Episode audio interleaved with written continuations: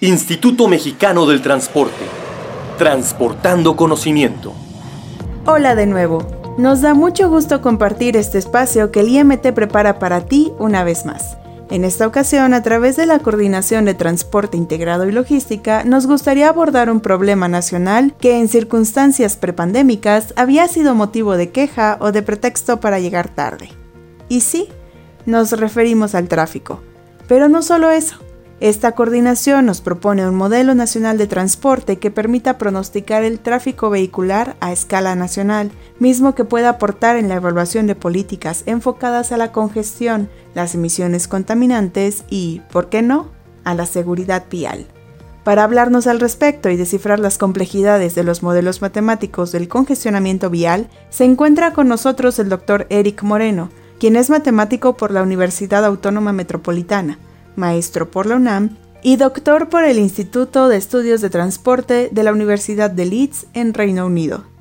Eric es miembro del Freight Working Group y del Strategic Planning Committee en el North American Transportation Statistics Interchange. Sus líneas de trabajo son la modelación matemática de sistemas de transporte, el transporte de carga y las aplicaciones de investigación de operación y estadística en el transporte. Doctor, Muchas gracias por su tiempo y su entusiasmo al participar en el podcast de hoy. Claro que sí, Laura, con mucho gusto. El gusto es todo nuestro, doctor. De hecho, me gustaría saber si podemos comenzar contando qué es un modelo nacional de transporte y cómo nos beneficia a todos.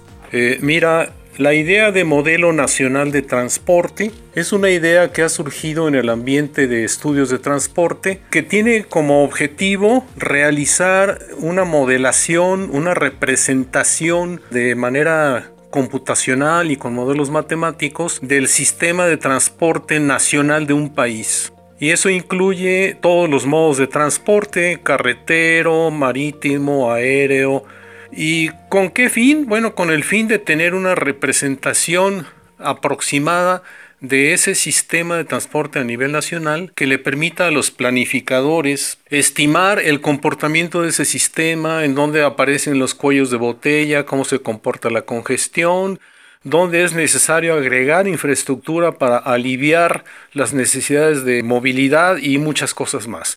Es un proyecto muy ambicioso, de gran tamaño y en general toma algún tiempo realizarlo. Sí, de hecho ya adelantábamos un poco con el doctor Marner en el capítulo anterior esa importancia de la integración del transporte, esa colaboración entre los diversos modos para hacer más eficiente el traslado de personas y de carga.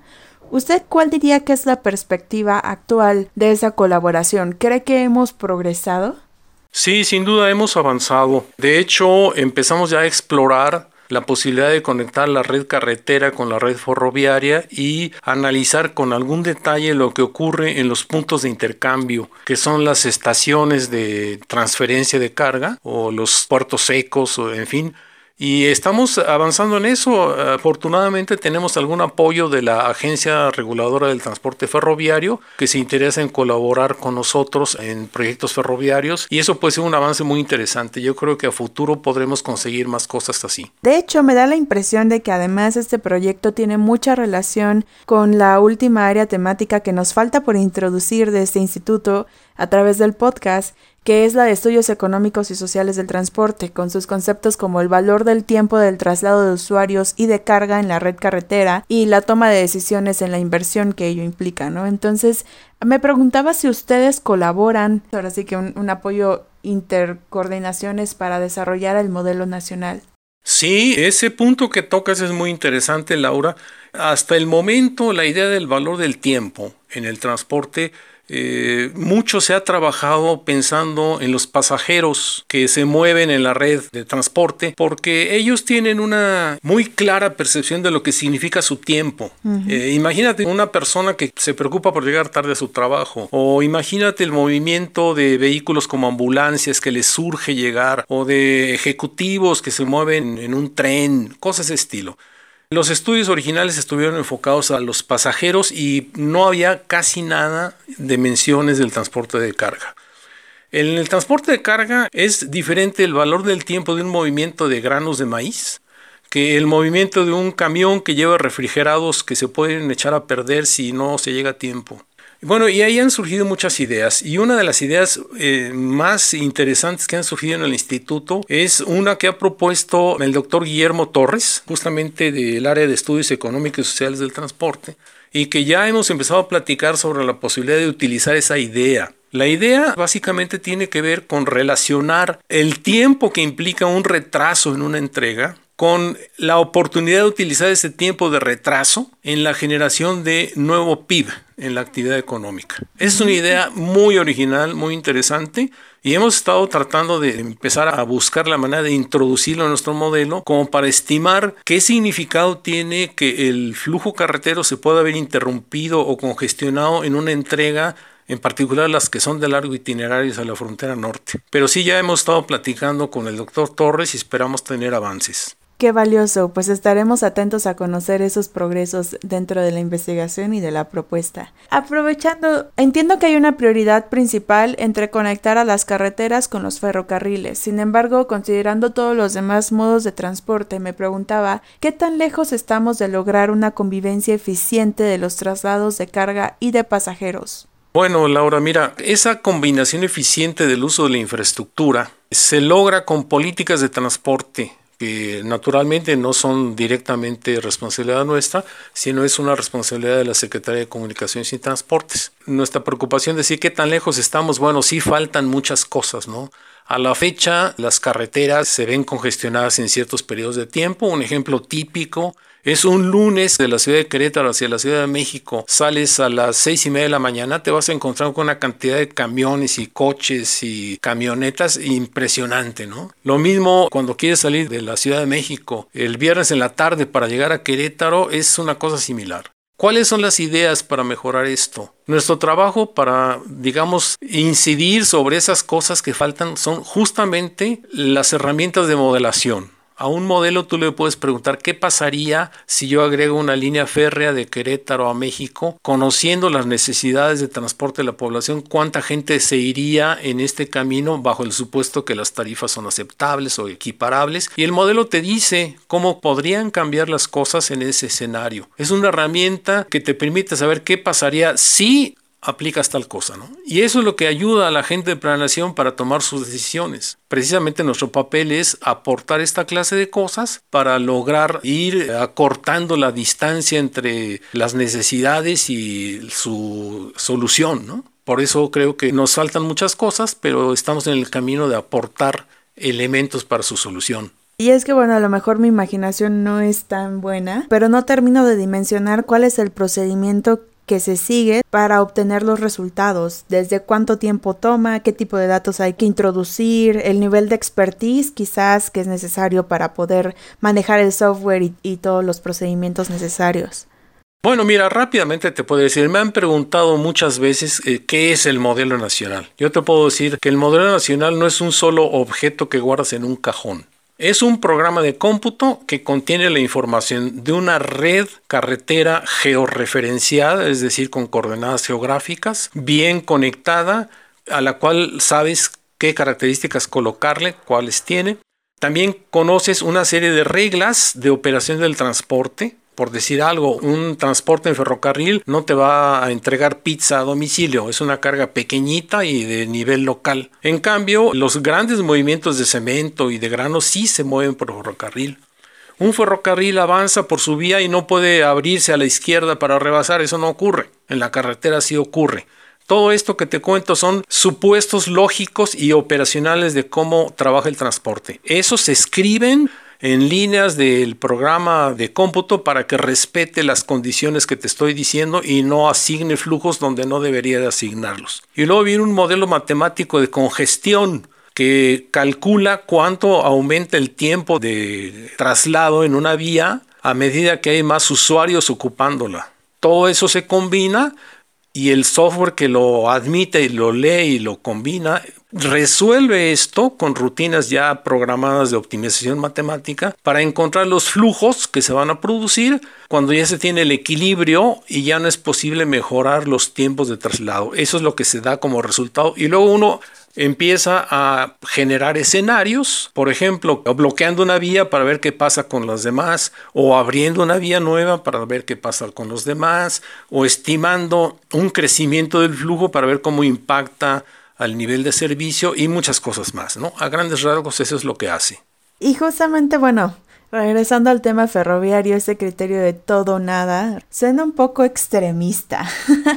¿Nos puede contar a qué se alude en realidad? Sí, claro, mira, cuando se habla del criterio todo o nada en asignación, que la asignación consiste en decidir cuánto flujo va por cada camino. Ese criterio todo nada es la manera en que se conoce en el campo del transporte lo que en teoría de gráficas que es una rama de la matemática aplicada, se conoce como rutas más cortas. Cuando tú tienes una red de transporte y vas a ir de tu casa a tu trabajo, puedes ver cuál es el camino más largo y cuál es el camino más corto.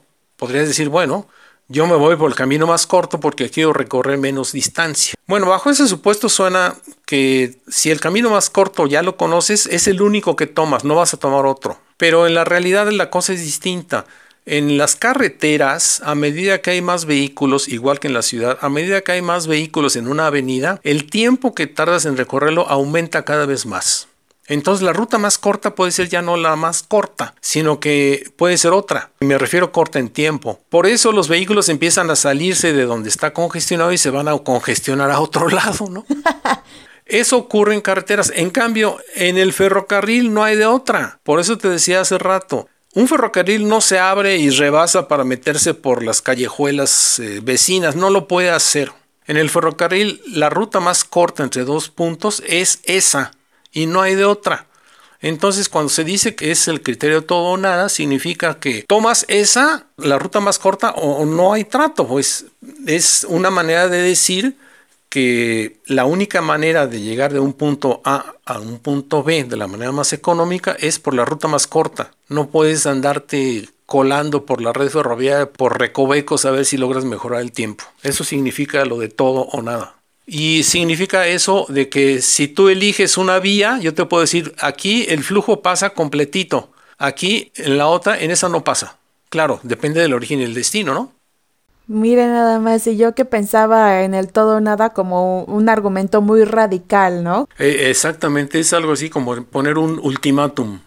También me animo a aventurar que las ciencias exactas tienen sus problemas para ser apreciadas y aplaudidas, pero veo que aquí las matemáticas juegan un papel fundamental, no solo en el modelo que planteamos, sino para ti como investigador, que debajo del doctorado y de la maestría se encuentra la base de ser matemático. ¿Qué aportes destacarías del coco de los niños y cómo fue que lo convertiste en un aliado profesional y laboral? Bueno, esa pregunta me gusta, Laura. Eh, la idea de las matemáticas como el coco de los niños lamentablemente ha sido entre mito y prejuicio que se ha extendido, pero también es verdad que algunos niños han sufrido pues profesores que no son muy buenos y eso ha provocado un alejamiento en, algunos niños, ¿no? Yo te puedo decir que yo conozco niños pequeños, jóvenes, que son eh, unos verdaderos entusiastas de las matemáticas por la sencilla razón de que las han entendido y les gustan, les divierte.